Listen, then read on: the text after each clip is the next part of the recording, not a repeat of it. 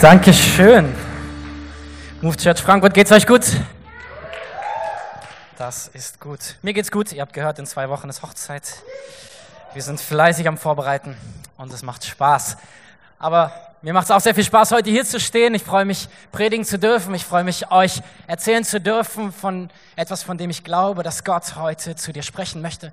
Ich glaube, dass er für jeden von uns, der heute hier sitzt, etwas hat. Also mach dein Herz auf, okay? Sei bereit für das, was Gott dir sagen möchte. Ich habe eine Geschichte gelesen, die sich vor einigen Jahrzehnten abgespielt hat. Das ist die Geschichte ähm, von zwei Männern in einem Dorf. Diese zwei Männer waren in einem erbitterten Streit miteinander. Es gab irgendetwas, worüber sie in Streit miteinander gekommen sind und wie das dann so ist bei so Nachbarschaftsstreit. Es spielt sich hoch und immer mehr hoch und irgendwann kann einer den anderen nicht mehr leiden und sehen und sie verbittern und sie werden verärgert übereinander und die beiden richtig Feinde geworden. Und in diesem Ort, da gab es einen Mann, einen Dorfältesten, der dafür bekannt war, dass er weise Ratschläge gegeben hat. Und Menschen sind zu ihm gekommen, wenn sie in Situationen Hilfe brauchten. Und so ist der erste dieser beiden Männer zu diesem Dorfältesten gegangen, hat ihm sein Leid geklagt, die Situation erzählt und gesagt, das kann doch nicht sein, so kann er doch mit mir nicht umgehen, das ist doch nicht in Ordnung. Und dieser weise Mann, er schaut ihn an und sagt, du hast absolut recht, das geht nicht. Der Mann fühlt sich bestärkt, geht wieder nach Hause. Am nächsten Tag kommt der andere Mann zu diesem weisen Mann und erzählt ihm seine Geschichte und sagt, das kann überhaupt nicht sein, so wie der mit mir umgeht, das ist nicht in Ordnung. Und der weise Mann, er schaut ihn an und sagt, du hast absolut recht, das geht überhaupt nicht. Der Mann geht bestärkt nach Hause, beide denken, sie haben recht, beide fühlen sich bestärkt. Die Frau dieses weisen Mannes hat das Ganze mitbekommen und sie stellt ihren Mann zur Rede und sagt, hey, was soll das? Du hast hier zwei komplett unterschiedliche Geschichten gehört und beiden sagst du, dass sie absolut recht haben, das geht gar nicht. Und der Mann schaut seine Frau an Sie ist gespannt, was er sagen wird, um sich zu verteidigen. Er schaut sie an, schaut ihr in die Augen und sagt, Schatz, du hast absolut recht. Für mich ist diese Geschichte ein Sinnbild unserer Zeit. Warum? Wir leben in einer Zeit, in der jeder ein bisschen Recht hat. An jeder Wahrheit ist ein bisschen was dran. Es gibt so viele Möglichkeiten und Optionen und über Internet und dass das die Welt so viel kleiner wird, wird irgendwie alles so viel plausibler und irgendwie hat man das Gefühl, jeder mit seiner Lebensgeschichte hat ein bisschen Recht. Und bei all den Optionen und all den Möglichkeiten, die wir in dieser Welt haben, wird es immer schwerer für uns zu erkennen, Gibt es etwas, was absolut ist? Gibt es etwas, was richtig ist? Und wenn etwas richtig ist, was ist dann falsch? Wie muss ich mich entscheiden? Wie kann ich mein Leben leben? Wie kann ich meinen Weg gehen, sodass er richtig ist? Und diese Zeit, in der wir leben mit all ihren Wahlmöglichkeiten, hat für uns so viele Vorteile. Hey, du kannst Anwalt werden, du kannst Bauarbeiter werden, du kannst Lehrer werden, du kannst auch Golfballtaucher werden, habe ich diese Woche gelernt. Das, äh, du kriegst 65 Dollar die Stunde, wenn du auf Golfplätzen nach den Bällen tauchst, die in diese Wasserbecken fallen. Also falls jemand noch eine Jobidee braucht, okay, Golfball, Taucher, 65 Dollar die Stunde ist gar nicht so schlecht. ähm, du kannst in deinem Urlaub in den Schwarzwald fahren, du kannst in Dänemark ans Meer fahren, du kannst in den Urlaub nach Hawaii fliegen, alles gar kein Problem. Du hast die Wahlmöglichkeiten. Du kannst dir einen Gebrauchtwagen kaufen, du kannst dir einen Neuwagen kaufen, du kannst ihn finanzieren, du kannst ihn leasen, du kannst auf ein Auto verzichten und die öffentlichen nehmen oder Carsharing machen oder du kaufst dir ein E-Bike. Du kannst normale Lebensmittel einkaufen oder du kaufst Bio-Lebensmittel oder du kaufst Bio-Fairtrade-Lebensmittel oder du kaufst Bio-Fairtrade-Lebensmittel und bringst dein eigenes Netz mit oder du kaufst Bio-Fairtrade-Lebensmittel, bringst dein eigenes Netz mit, um Obst aus regionalem Anbau zu kaufen. Also du hast wahllose Möglichkeiten, was du mit deinem Leben machen kannst und wie du deinen Lebensweg gehen kannst, wie du einkaufen kannst, was du tun kannst. Und wir lieben es, diese Vielzahl von Optionen zu haben. Ich zumindest. Ich liebe das. Ich liebe diese großen Supermärkte. Okay, also ich habe es auch geliebt, wenn ich mal in Amerika war. Du gehst in so ein Walmart und du hast ein Regal mit Käse. Okay, 80 verschiedene Sorten Käse. Kein Mensch braucht sie, aber ich liebe es. Ich liebe Auswahl. Ich liebe Möglichkeiten. Ähm, und ein, ein Phänomen unserer Zeit ist für mich deshalb auch sind Vergleichsportale. Okay, so sowas wie Check24 und so.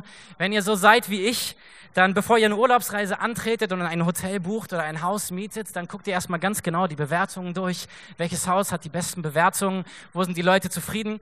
Bevor ich irgendwo in den Urlaub hinfliege, war ich schon vorher bei Google Maps dort, ne, Satellitenansicht, Street View, wenn es das gibt, um mal zu schauen, wie so die Umgebung aussieht. Okay, wie weit ist der Strand weg und so. Ähm, Und so sind diese Vergleichsportale auch ein Phänomen unserer Zeit, weil bei all diesen Optionen muss ich die richtige, die beste Variante finden. Ich muss die optimale Entscheidung treffen, weil wenn ich nicht das optimale Haus habe, nachher bin ich in so einem Drecksloch, wo dann Ratten sind und dann bin ich irgendwie ganz unglücklich über meinen ganzen Urlaub. Und es gibt so viele Länder, in die ich in Urlaub fliegen kann oder Häuser, die ich mieten kann, Hotels, in die ich gehen kann. Als ich vor kurzem ähm, den Stromanbieter für unsere neue Wohnung gesucht habe, bin ich online gegangen, habe die Angebote verglichen, habe mir einen ausgesucht. Das gleiche wie Versicherungen und so weiter. Ich liebe diese Vergleichsportale und diese Möglichkeiten. Gibt es noch jemand, der sowas macht oder bin ich nur komisch? Okay, ein paar Leute machen das. Gott sei Dank. Es gibt eine Kehrseite für mich zu all diesen äh, Freiheiten, die wir haben, zu all diesen Entscheidungsmöglichkeiten. Wir leben in einer Zeit, in der mir mehr und mehr in persönlichen Gesprächen begegnet, dass Menschen zutiefst verunsichert sind, wie sie Entscheidungen in ihrem Leben treffen sollen. Bei all den Möglichkeiten, die da sind, sind manche Menschen gelähmt durch diese Varianten. Welchen Beruf soll ich wählen bei all den Studiengängen, die ich machen kann? Welches Auto soll ich kaufen bei all den Autos, die auf dem Markt sind? Welche Wohnung soll ich nehmen bei all den Wohnungen, die es gibt? Wobei in Frankfurt sollte man die nehmen, die man kriegt. Aber welche, welchen Partner sollte ich für mein Leben wählen? Und, und so geht es weiter. Und viele Menschen, merke ich, kommen in, in, in so eine Lähmung hinein in den Entscheidungen ihres Lebens. Woher weiß ich, was gut und was richtig für mein Leben ist? Und so wie in dieser Einstiegsgeschichte hat irgendwie alles so seinen Wert, alles hat seine Vor- und seine Nachteile. Du sprichst mit dem einen und der erzählt dir von einer Sache und du denkst, ja, wow, das ist genau das Richtige. Und dann sprichst du mit dem anderen und der hat seine Argumente und du denkst, wow, das wäre auch richtig gut. Und so entsteht und wächst eine Verunsicherung. Ich habe äh, in dieser Woche gelesen, es gibt Coaches für Paare, die entscheiden wollen, ob sie Kinder kriegen wollen oder nicht. Du bezahlst 200 bis 400 Euro pro Sitzung an diesen Coach und er geht mit dir die Konsequenzen durch, was das bedeutet, ein Kind zu kriegen und ob du dich lieber für Kind oder für Karriere entscheiden solltest. Das ist die Zeit, in der wir leben. Und äh, für mich bringt ein Bild, das ich mal gelesen habe, das am allerbesten auf den Punkt. Das ist folgendes Bild. Stell dir vor, die Zeit vor 40 Jahren war ungefähr so. Du hast Lust auf ein Eis und gehst in eine Eisdiele. Du hast Geld mit, um dir zwei Kugeln Eis zu kaufen. Okay? Ähm, und du gehst in diesen Laden und vor 40 Jahren war das so, als, als hättest du drei Kugeln Eis in diesem Laden. Okay, Schoko, Vanille, Erdbeer. Und äh, du kaufst dir zwei Kugeln Eis und entscheidest dich, ich nehme Vanille und ich nehme Erdbeer. Und äh, du freust dich. ich nehme Vanille und Erdbeer, okay. Wer würde Schoko nehmen? Okay, alles klar. Du freust dich, weil du zwei Drittel der Wahlmöglichkeiten ausgeschöpft hast. Hey, du hast zwei leckere Kugeln Eis und du hast die Mehrheit der Kugeln Eis in diesem Laden ausprobiert und du bist glücklich über dein Eis. Unsere Zeit heute ist folgendermaßen. Du kommst in einen Eisladen und es gibt 30 verschiedene Sorten Eis. Nicht nur Schoko, Vanille und Erdbeer, sondern es gibt auch Maracuja und Cappuccino und es gibt Schlumpfeis und es gibt, äh, keine Ahnung, Himbeer und weiß ich, was es noch alles gibt. Und du musst aus 30 verschiedenen Sorten dir zwei Kugeln Eis aussuchen. Und das Gefühl, was uns bleibt, ist nicht, wow, ich habe zwei Kugeln Eis, sondern ich habe 28 Sorten verpasst. Das ist das Gefühl unserer Zeit. All diese Wahlmöglichkeiten stärken in uns diese Angst, dass wir etwas verpassen, wenn wir uns festlegen, dass wir ähm, an dem Weg vorbeigehen könnten, wenn wir eine Entscheidung treffen, die nicht richtig ist. Und für uns Christen kommt ja noch eine Frage dazu. Woher erkenne ich, was Gott für mich will? Woher erkenne ich, was Gottes Wille für mein Leben ist? Woher weiß ich, was von ihm her richtig ist für mich? Und all das merke ich auch, kann uns auch als Christen manchmal in so eine Lähmung bringen. Und manches Mal entscheiden wir dann einfach nicht, bis das Leben für uns entscheidet. Manches Mal lassen wir gute Gelegenheiten an uns vorbeiziehen, weil wir nicht den Mut gehabt haben, eine Entscheidung zu treffen. Ähm, und manches Mal zögern wir Entscheidungen so lange hinaus, dass eigentlich mehr Schaden entsteht, als nötig gewesen wäre. Und ich möchte mit uns in die Bibel schauen, äh, weil ich glaube, dass sie uns zu dem Thema gute Entscheidungen treffen etwas zu sagen hat. Und zwar schauen wir in den Epheserbrief, in das erste Kapitel, die Verse 15 bis 20. Epheser 1, 15 bis 20. Seit ich das erste Mal von eurem festen Glauben an Jesus, den Herrn, und von eurer Liebe zu allen Gläubigen hörte, habe ich nicht aufgehört, Gott für euch zu danken. Ich bete ständig für euch und bitte den Gott unseres Herrn Jesus Christus, den Vater der Herrlichkeit, euch den Geist der Weisheit und Einsicht zu schenken, damit eure Erkenntnis von Gott immer größer wird ich bete, dass eure Herzen hell erleuchtet werden, damit ihr die wunderbare Zukunft, zu der er euch berufen hat, begreift, und erkennt, welch reiches und herrliches Erbe er den Gläubigen geschenkt hat. Ich bete, dass ihr erkennen könnt, wie übermächtig groß seine Kraft ist, mit der er in uns, die wir an ihn glauben, wirkt. Es ist dieselbe gewaltige Kraft, die auch Christus von den Toten auferweckt und ihm den Ehrenplatz an Gottes rechter Seite im Himmel gegeben hat. Das ist ein starkes Gebet vom Apostel Paulus. Er schreibt das hier an eine Gemeinde in Ephesus, an Christen dort. Und die Worte, die er wählt, die sind schon stark. Stellt euch vor, jemand würde uns als Move Church einen Brief schreiben und sagen, seit ich das erste Mal in einem eurer Gottesdienste war, höre ich nicht auf Gott für euch zu danken. Hey, die Art und Weise, wie ihr Menschen in Begegnung mit Gott führt, die Predigten, die ihr predigt, die Lieder, die ihr singt, den Move Kids ähm, Einsatz, den euer Team dort bringt, das Welcome Team, was mich so nett angelächelt hat, der gute Kaffee und all das. Hey, ich kann nicht aufhören, Gott zu danken für das, was ich bei euch erlebt habe. Und das ist das, was Paulus hier für ein Bild malt von der Gemeinde. Er sagt, ich bin so dankbar für das, was ich über euch höre und was ich über euch mitbekomme, weil ihr seid so gut drauf, ihr macht so gute Dinge. Und deswegen betet er ein Gebet und sagt, weil ihr so gut drauf seid, gibt es einige Dinge, die ihr erkennen solltet, damit das so bleibt. Einige Dinge, die ich für euch bete, damit ihr weiter auf diesem guten Weg gehen könnt. Und das sind vier Dinge, die ich mir mit euch anschauen möchte. Das erste, vielleicht kannst du die Verse nochmal anwerfen. Ähm, das erste, was er betet, ist, dass sie den Geist der Weisheit und Einsicht bekommen. Und danach erklärt er, wie das Ganze passiert. Und zwar, indem sie ihre wunderbare Zukunft erkennen, indem sie das Erbe erkennen und indem sie die übermäßig große Kraft erkennen. Die Rede von der Weisheit hier. Wann immer ich in meinem Leben vor Entscheidungen stehe, ist Weisheit genau das, was ich brauche, oder? Weisheit ist per Definition das Wissen darüber, was in einer schwierigen Situation das Richtige zu tun ist, okay? Also, wann immer ich in einer Entscheidungssituation stehe, brauche ich Weisheit. Ich brauche die Weisheit, was zu tun ist.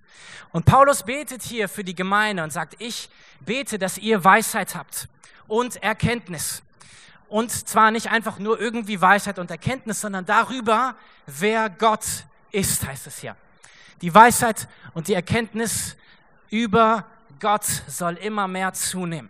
Und ich glaube, das ist der Schlüssel. Wenn wir über das Thema Entscheidungen sprechen in unserem Leben, dann geht es darum, dass unsere Weisheit und Erkenntnis darüber zunehmen muss, wer unser Gott ist. Wer der Gott ist, der dich gemacht hat. Wie sein Charakter ist, was er für dein Leben will und was er dir versprochen hat. Weil ich glaube, dass je mehr ich von dem verstehe, wie er ist, je mehr du von dem verstehst, was er über dein Leben ausgesprochen hat, ich glaube, dass es uns große innere Sicherheit gibt in den Entscheidungen unseres Lebens. Ich glaube, dass es uns eine Klarheit in unklaren Zeiten gibt. Und ich glaube, dass es uns einen Weg vorgibt in einer Zeit von vielen Möglichkeiten und vielen Optionen. Und äh, wir wollen mal hineinschauen, wie er sich das vorstellt, was die Dinge sind, die die Leute in Ephesus über Gott erkennen sollen. Vers 18. Ich bete, dass eure Herzen hell erleuchtet werden, damit ihr die wunderbare Zukunft, zu der er euch berufen hat, begreift. Der erste Punkt, den du erkennen sollst, ist, Gott hat eine wunderbare Zukunft für dich vorbereitet.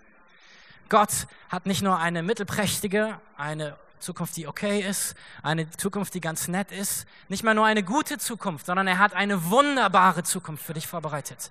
Wir glauben an einen Gott, der es gut mit uns meint. Das ist das Fundament, auf dem wir stehen. Hey, was auch immer in deinem Leben kommt, eine Sache steht fest, dein Gott ist gut und er meint es gut mit dir.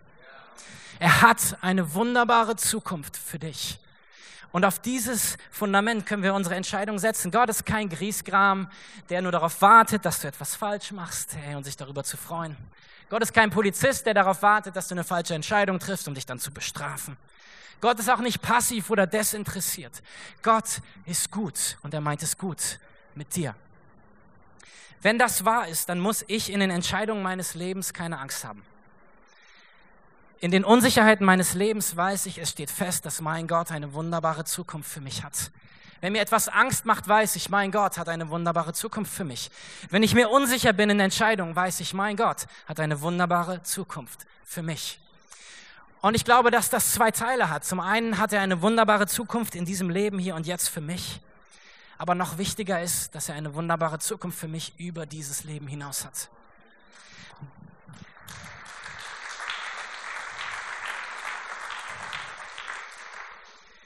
Gottes langfristiger Plan mit mir ist wichtiger als sein kurzfristiger Plan Kurzfristig meine ich die 70, 80, 90 Jahre, die mir auf dieser Welt bleiben, ähm, in dieser Welt zu leben. Das ist das Kurzfristige. Warum? Weil wir eine Ewigkeit leben werden. Und Gottes langfristiger Plan ist, dir eine wunderbare Zukunft in Ewigkeit zu geben.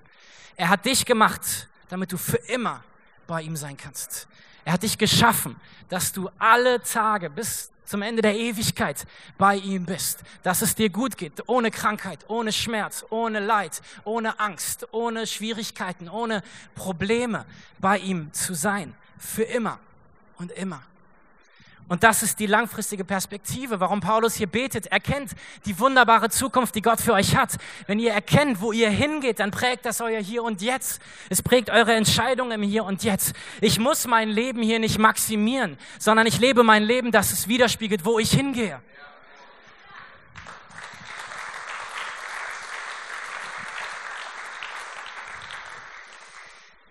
Dieser Druck, den wir uns auferlegen, unser Leben zu optimieren, der fesselt uns alle an einen Lebensstil von Unsicherheit, weil ich immer wieder mich fragen muss, diese Entscheidung, optimiert sie mein Leben, maximiert sie mein Leben? Steht ein Kind mir im Weg, auf dem Weg dahin, mein Maximum in diesem Leben zu erreichen?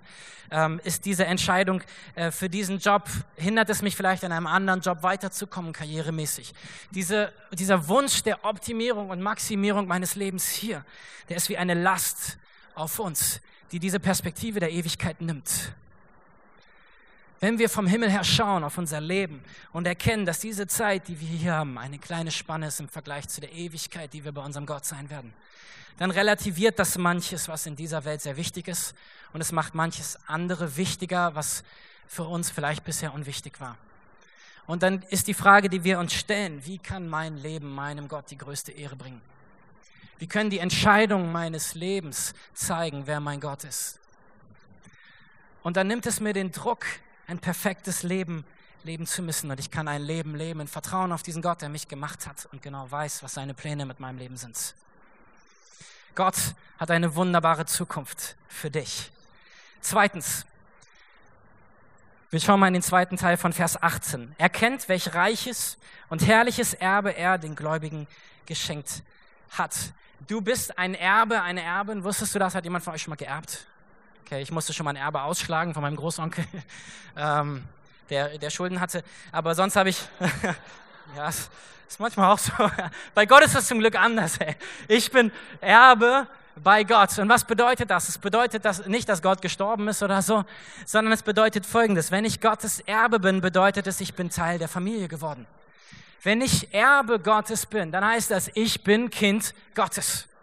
Und das ist das Zweite, was Paulus hier betet. Neben dem, dass sie erkennen sollen, wie wunderbar die Zukunft, in die sie gehen, ist, sollen sie erkennen, dass sie Teil der Familie Gottes sind. Sie sind Erben. Alles, was Gott gehört, gehört ihnen. Alles, was Gott gehört, gehört ihnen. Glaubt ihr mir nicht? Ich beleg's euch. Römer 8, Vers 17. Und als seine Kinder sind wir auch Miterben an seinem Reichtum, denn alles, was Gott seinem Sohn Christus gibt, gehört auch uns.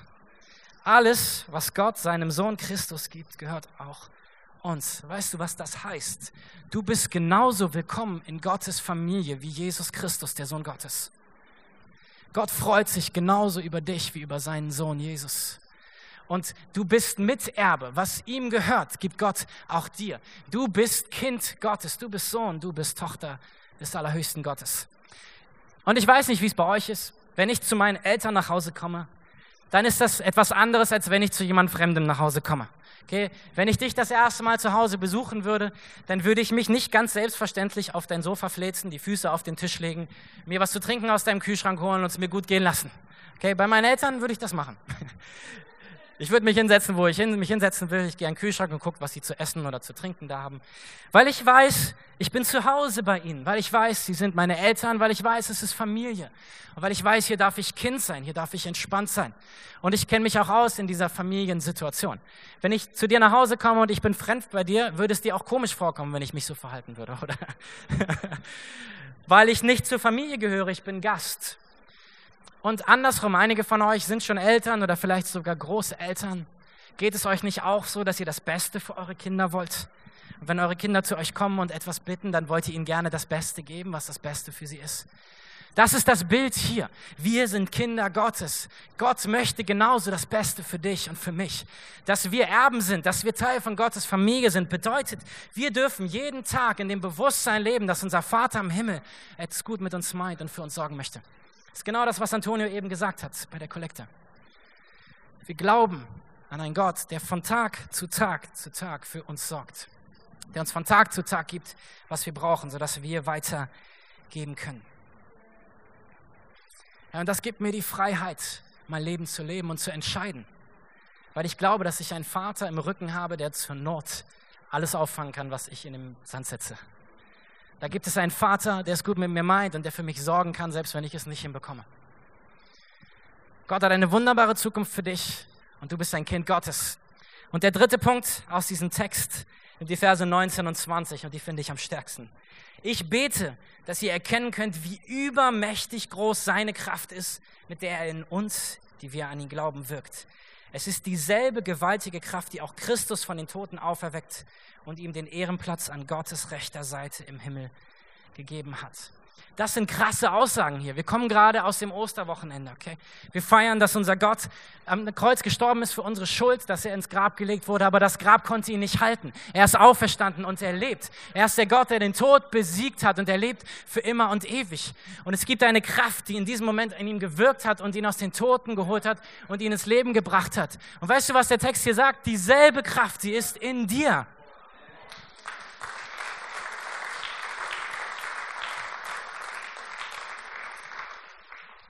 Ist das für eine Aussage? Hey, wann immer mir die Kraft fehlt, seine Kraft ist in mir. Wann immer ich mir unsicher bin, seine Kraft ist in mir. Wann immer ich etwas angehe, wo ich nicht weiß, wie es werden wird, seine Kraft ist in mir. Und das ist jetzt kein, kein Pep-Talk hier, sondern es ist Wahrheit. Gott lebt durch den Heiligen Geist in uns, in unserem Herzen. Und seine Kraft ist in uns. Und so dürfen wir unser Leben leben, in diesem Vertrauen, dass dieser Gott mit seiner Kraft auf das kommt, was wir tun. Für mich ist ein gutes Beispiel Mose. Mose ist in der Wüste unterwegs und ist Hirte für Ziegen vermutlich.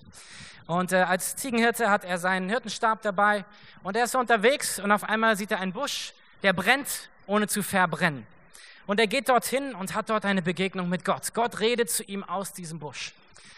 Und Gott sagt zu Mose, Mose, ich gebe dir einen Auftrag. Du sollst nach Ägypten gehen, wo der Rest von deinem Volk ist, und du sammelst sie alle und ihr verlasst Ägypten, weil ihr Sklaven hier seid. Ich habe gehört, dass, ähm, wie ihr zu mir geschrien habt, dass ihr aus der Sklaverei raus wollt. Ich habe eure Gebete erhört. Du, Mose, bist die Antwort auf die Gebete des Volkes. Und was sagt Mose? Sagt er, Hurra, wusste ich schon immer? Mose sagt, hey Gott, aber ich kann nicht so gut reden. Und dann sagt er, hey Gott, ähm, ich weiß gar nicht, wer du bist. Was soll ich den Leuten denn sagen, wenn sie mich fragen, wer mich geschickt hat? Die werden doch nicht auf mich hören. Und dann sagt ihm Gott, was er sagen soll. Und dann erwidert Mose wieder und sagt, die werden mir trotzdem nicht glauben. Und in all dieser Unsicherheit, die Mose hat, in all diesen Einwänden, die er vorbringt, in all diesen Ängsten, stellt Gott Mose eine Frage. Seine ganz entscheidende Frage, die wir uns in unserem Leben stellen sollten. Gott stellt ihm die Frage, Mose, was hast du in deiner Hand? Was hast du in deiner Hand? Was hat Mose in seiner Hand? Sein Hirtenstab. Mose ist ein Hirte. Er hat den Hirtenstab in seiner Hand. Und Gott sagt zu Mose, nimm den Stab und wirf ihn auf den Boden. Und er macht es und aus diesem Stab wird eine Schlange. Und das Witzige ist, dass der Text dann sagt, Mose ist ängstlich weggerannt. Die Vorstellung ist schon ziemlich lustig, hätte ich vielleicht aber auch gemacht. Also dann ist dieser Stab da so eine Schlange und dann sagt Gott zu Mose, okay, und jetzt nimm die Schlange wieder und dann wird sie wieder zu einem Stab. Mose denkt sich, wow, okay, cool. Und er geht hin und er packt diese Schlange und sie wird wieder zu einem Stab. Und ähm, Gott sagt, genau das werde ich gebrauchen, wenn du zum Pharao gehst. Genau das wird passieren und ich werde meine Kraft zeigen. Ich weiß nicht, wie es euch geht. Wenn ich Mose wäre, würde ich den Stock danach immer weit von mir weglegen, wenn ich schlafen gehe. Aber es ist Gottes Frage an Mose, die genauso seine Frage an mich ist. Was hast du in der Hand? Was ist es, was Gott dir gegeben hat? Was ist es das, was du schon gut kannst? Was sind die Gaben und Stärken, die Gott dir gegeben hat? Mose hat durch, seinen Hirten, durch seine Hirtenarbeit gelernt, ein guter Hirte zu sein. Und genauso ist die Frage an dich in den Entscheidungen deines Lebens. Was hast du schon in deiner Hand? Was ist das, worauf du sowieso Bock hast? Was ist das, was dir Spaß macht? Was ist das, wo du das Gefühl hast, dass es dran ist? Was ist das, wo andere sagen, das wäre eine gute Entscheidung? Was ist das, wo du einfach denkst, das wäre jetzt eine kluge Entscheidung? Manches Mal können wir einfache Entscheidungen so hochhängen, während Gott einfach nur fragt, was ist in deiner Hand? Weil Gott dann eines tut. Wir nehmen das, was in unserer Hand ist, wie diesen Stab, wir setzen es ein und Gottes Kraft kommt darauf, diese Kraft, die in uns ist. Und aus unserem Natürlichen wird etwas Übernatürliches. Aus den Dingen, die wir geben, wenn wir unser Bestes geben, kommt Gottes Kraft und es passiert etwas, was diese Welt verändert. Und das müssen wir nicht können, sondern es ist Gottes Kraft durch dich in dieser Welt. Das heißt, wann immer ich meinen Lebensweg gehe, will ich das in diesem Bewusstsein tun, dass seine Kraft in mir ist und dass sein Über auf mein Natürliches kommt und das Ganze übernatürlich wird und Wunder geschehen. Warum? Weil wir an einen Gott der Wunder glauben. Wann immer ich mich hier vorne hinstelle, um eine Predigt zu halten, sage ich dir, ey, ich weiß, was ich kann und ich weiß, was ich nicht kann. Und wir geben hier vorne unser Bestes, aber wir tun das nur, weil wir glauben, dass Gott sein Über auf das Natürliche gibt, weil wir glauben, dass Gott euch etwas sagen möchte durch das, was wir hier sagen. Sonst wären es nur unsere Worte. Das wäre dann vielleicht nett, aber wir glauben, dass Gottes Kraft auch in uns ist und auch in euch ist. Und wann immer wir das einsetzen, was Gott uns gibt, kann daraus etwas werden, was ein ganzes Volk aus Ägypten führt. Kann daraus etwas werden, was diese Welt verändert. Und deswegen ist die Frage in den Entscheidungen unseres Lebens nicht, was macht mir die größte Angst, sondern wo bekommt Gott Ehre und wo glaube ich, dass Gott auf das, was ich kann und tue, seinen Segen legen kann, damit etwas Größeres draus wird. Noch ein Vers dazu aus 2. Korinther 12, Vers 9. Und da beschreibt Paulus, wie Gott zu ihm redet, weil Paulus hat Zweifel, Paulus hat Fragen an Gott, weil es Dinge gibt, die er das Gefühl hat, dass er sie nicht so gut kann. Und Gott sagt ihm Folgendes. Jedes Mal sagt er, meine Gnade ist alles, was du brauchst. Meine Kraft zeigt sich in deiner Schwäche. Und nun bin ich zufrieden mit meiner Schwäche, damit die Kraft von Christus durch mich wirken kann. Wann immer du schwach bist, wann immer du unsicher bist, wann immer du nicht weißt, ist es eine Gelegenheit für unseren Gott, seine Stärke zu zeigen. Wann immer ich nicht sicher bin und trotzdem einen Schritt gehe, in dem Vertrauen darauf, dass ich einen Vater habe, der es gut mit mir meint, liegt darin das Potenzial, liegt darin das Potenzial, dass diese Situation die Stärke Gottes zeigt, auch durch trotz meiner Schwäche. Und das ist das Leben, was wir leben können. Wir glauben an einen Gott, der mit seiner Kraft in uns lebt. Wir glauben an einen Gott, der eine wunderbare Zukunft für uns hat. Und wir glauben an einen Gott, der uns in seine Familie aufnimmt und für seine Kinder sorgt. Das sind drei wirklich gute Punkte, finde ich, aber vielleicht auch ein bisschen abstrakt. Für mich ist die Frage, was mache ich jetzt mit dem in meinem Leben? Wie, wie, wie, wie gehe ich damit praktisch um? Wie treffe ich denn jetzt praktisch meine Lebensentscheidung? Vor einiger Zeit, ich habe das hier schon mal ansatzweise erzählt, waren Linda und ich auf Wohnungssuche hier in Frankfurt. Und wir haben uns Wohnungen angeschaut, genauer gesagt haben wir verschiedene Wohnungen angeschrieben, wo gar keine Rückmeldung kam. Und dann begannen so die ersten Rückmeldungen zu kommen. Und eine Wohnung hatten wir eigentlich einfach nur so angeschrieben, weil wir dachten, schadet ja nicht. Da waren keine Bilder drin von der Wohnung. Und ähm, ihr kennt die Wohnungssituation in Frankfurt. Wir dachten einfach, möglichst viele E-Mails rausschicken, ist auf jeden Fall gut.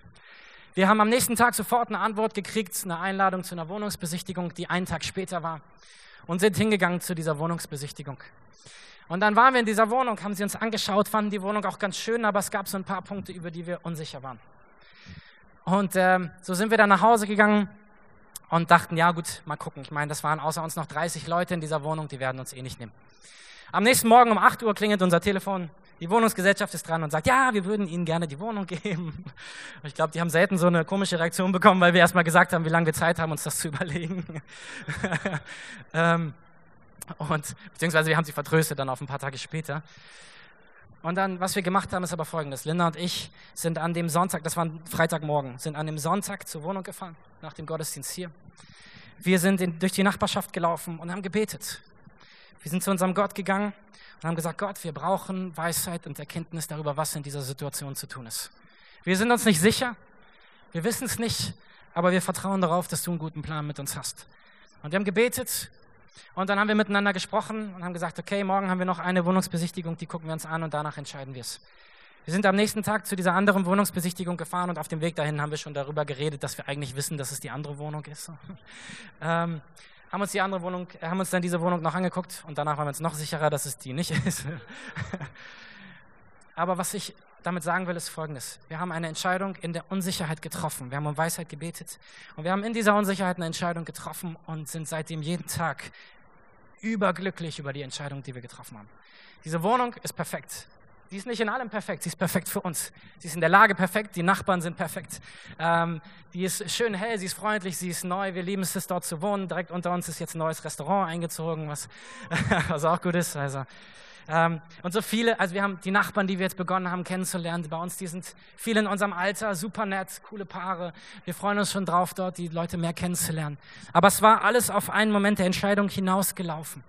Eine große Entscheidung. Und was wir gemacht haben, ist zu sagen einfach, okay, ähm, entgegen auch dieser Unsicherheiten, die wir haben, treffen wir eine Entscheidung, anstatt das jetzt noch hinauszuzögern.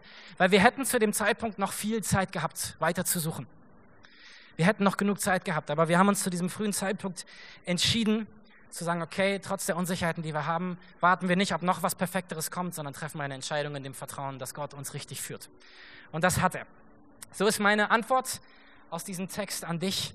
Du kannst um Weisheit bitten und dann mutig handeln. Und mehr geht es eigentlich gar nicht. So einfach ist dieses Leben mit Gott. Wir können zu Gott gehen, wir können ihn um Weisheit bitten in den Entscheidungen unseres Lebens und dann werden wir einfach mutig und entscheiden. Und drei Punkte, die ich dazu habe für dich ganz praktisch, wenn du in Entscheidungen gerade stehst. Ich glaube, ich habe sie auch für hier vorne zum Dranwerfen. Das erste ist die Frage, die Gott Mose stellt. Was ist in deiner Hand?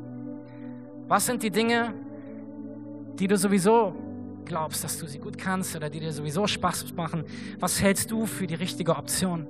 Sprich mit anderen drüber und frag, was sie dir zutrauen würden, jobmäßig oder in dieser Entscheidungssituation glauben, was das Richtige ist. Was ist schon in deiner Hand?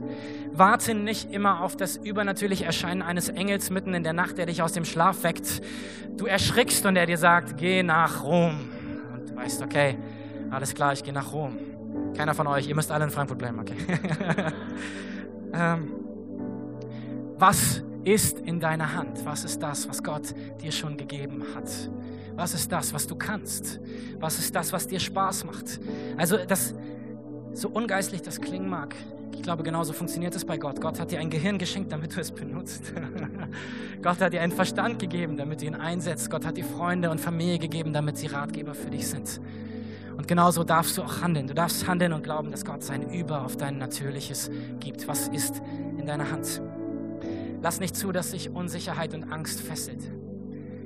Das hat gar keinen Wert, das hat auch gar keinen Sinn, uns aufhalten zu lassen von den Dingen, die wir nicht kontrollieren können. Und so ist jede Entscheidung, die wir treffen, in diesem Sinne für mich ein Stück Kontrolle loslassen.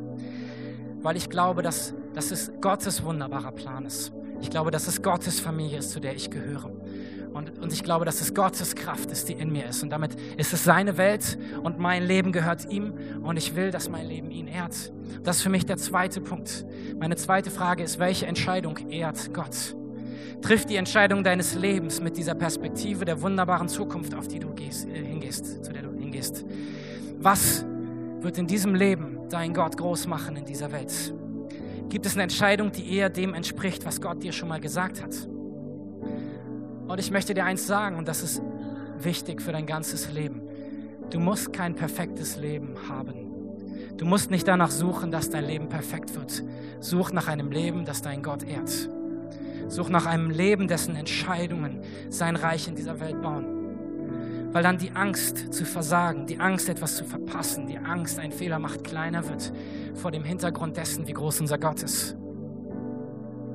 Denn ich glaube, drittens, dass Fehler zum Leben gehören. Und ich glaube, dass selbst wenn ich mal einen Fehler mache, mein Vater immer in der Lage ist, mich wieder zurückzubringen auf den Weg, wo ich hingehöre, auf dem Weg zu dem Ziel, was er für mich hat. Wer von euch hat schon mal einen Fehler in seinem Leben gemacht? okay, genau dafür ist Gnade da, oder? Gnade ist doch genau das, dass Gott uns unverdient beschenkt mit Dingen, obwohl wir etwas falsch gemacht haben, immer wieder falsch machen. Genauso funktioniert Gnade. Wir glauben an einen Gott, der in der Lage ist, unseren Lebensweg trotz unserer Fehler auf eine gute Bahn zu führen. Und ich sage noch etwas an der Stelle. Es ist besser, ein Leben zu leben, was riskant ist und mit Fehlern gespickt, aber etwas bewegt, als ein Leben voller Sicherheit, was keine Entscheidungen trifft und nichts bewegt. Weil ich weiß, dass Gott mich nicht an meinen Fehlern messen wird, die Jesus mir vergibt, sondern Gott misst mich an dem Potenzial, was er mir gegeben hat. Das ist das, was die Bibel sagt. Gott misst uns nicht an unseren Fehlern und an unserem Versagen, sondern er sagt, hey, was hast du mit dem gemacht, was ich dir mitgegeben habe? Und das auch ohne Druck, sondern mehr im Sinne von, es ist, kann dir Mut machen. Nimm doch das, wer du bist, das ist doch das Entspannteste. Du darfst sein, wer du bist. Und dann im Vertrauen auf ihn mutige Schritte gehen in deinem Leben. Das ist das, was ich uns heute mitgeben wollte. Entscheide dich, bitte Gott um Weisheit und dann sei mutig und vertraue darauf, dass dein Vater im Himmel für dich sorgt. Es gibt eine Entscheidung in diesem Leben, die ist wohl die wichtigste, die du in dieser Welt treffen kannst. Und das ist diese Entscheidung, Gott dein Leben anzuvertrauen. Es gibt diesen Gott, der dich geschaffen hat. Es gibt diesen Gott, der wollte, dass es dich gibt. Er hat dich gemacht und er wollte, dass du genauso bist, wie du bist. Er schaut dich an jeden Morgen, wenn du in deinen Spiegel schaust und denkst, dann schaut er dich an und sagt, wow, das ist dieser Gott. Dieser Gott, der dich gemacht hat. Und dieser Gott, der diese Welt geschaffen hat, um eine Umgebung zu schaffen, in der du leben kannst. Und dieser Gott, der eine wunderbare Zukunft für dich hat. Ein Ort, wo du für immer mit ihm sein wirst. Und alles, was es braucht, ist, dass du in diesem Leben Ja zu ihm sagst. Dass du sagst, ja, okay, das will ich. Ich will mein Leben mit diesem Gott leben. Ich will das annehmen, was wir Ostern gefeiert haben. Dass Gott selbst Mensch wird in Jesus Christus. Dass er an ein Kreuz geht und stirbt für mein und dein Versagen, hey, damit wir frei sein können, damit wir mit Gott leben können. Und ich möchte bitten, dass wir alle die Augen schließen dort, wo wir sitzen, einfach um einen Moment der Privatsphäre für uns hier zu schaffen. Und ich möchte einfach diese Einladung aussprechen von, von Gott, von deinem Vater im Himmel, der sagt, hey, möchtest du heute nach Hause kommen? Möchtest du heute diese Entscheidung treffen, dein Leben mit mir zu leben? Vielleicht bist du hier, du sagst, ich habe bis heute noch gar nicht mit Gott gelebt. Dann ist heute dein Tag, wo du diese Entscheidung treffen kannst. Oder du sagst, hey, ich bin eine ganze Zeit jetzt weg gewesen von Gott. Ich war mal mit ihm unterwegs, aber jetzt war ich eine ganze Zeit lang weg von ihm. Aber ich will heute zurückkommen zu ihm. Dann sage ich euch allen, hey, euer Vater im Himmel erwartet mit offenen Armen auf euch er wartet auf euch. Und alles, was wir jetzt tun wollen, ist ein Gebet zu sprechen. Ich möchte ein Gebet von hier vorne sprechen und ihr könnt es ähm, nachsprechen. Alle werden es mit euch gemeinsam beten. Aber damit ich weiß, für wen ich beten kann, möchte ich jetzt mal die Frage stellen und dich dann gleich bitten, deine Hand zu heben. Wer heute hier ist und sagt, ich möchte diese Entscheidung treffen. Wenn du hier bist, heb gerade mal deine Hand einfach hoch, dass ich sie sehen kann. Wenn du sagst, danke, danke, danke schön, danke, super, vielen Dank. Sehr gut. Ihr dürft die Hände wieder runternehmen. Vielen Dank. Und ich werde von hier vorne jetzt ein Gebet vorsprechen und wir werden das alle zusammen mit euch sprechen. Jesus, danke, dass du mich liebst. Danke für deinen wunderbaren Plan mit mir. Es tut mir leid, dass ich bis jetzt ohne dich gelebt habe. Bitte vergib mir meine Schuld und schenk mir dein neues Leben. Ich glaube, dass du für mich gestorben und wieder auferstanden bist und jetzt lebst. Und dass ich dieses neue Leben ab heute mit dir leben darf. Danke, dass ich jetzt zu deiner Familie gehöre und ein Kind Gottes bin. Amen. Amen.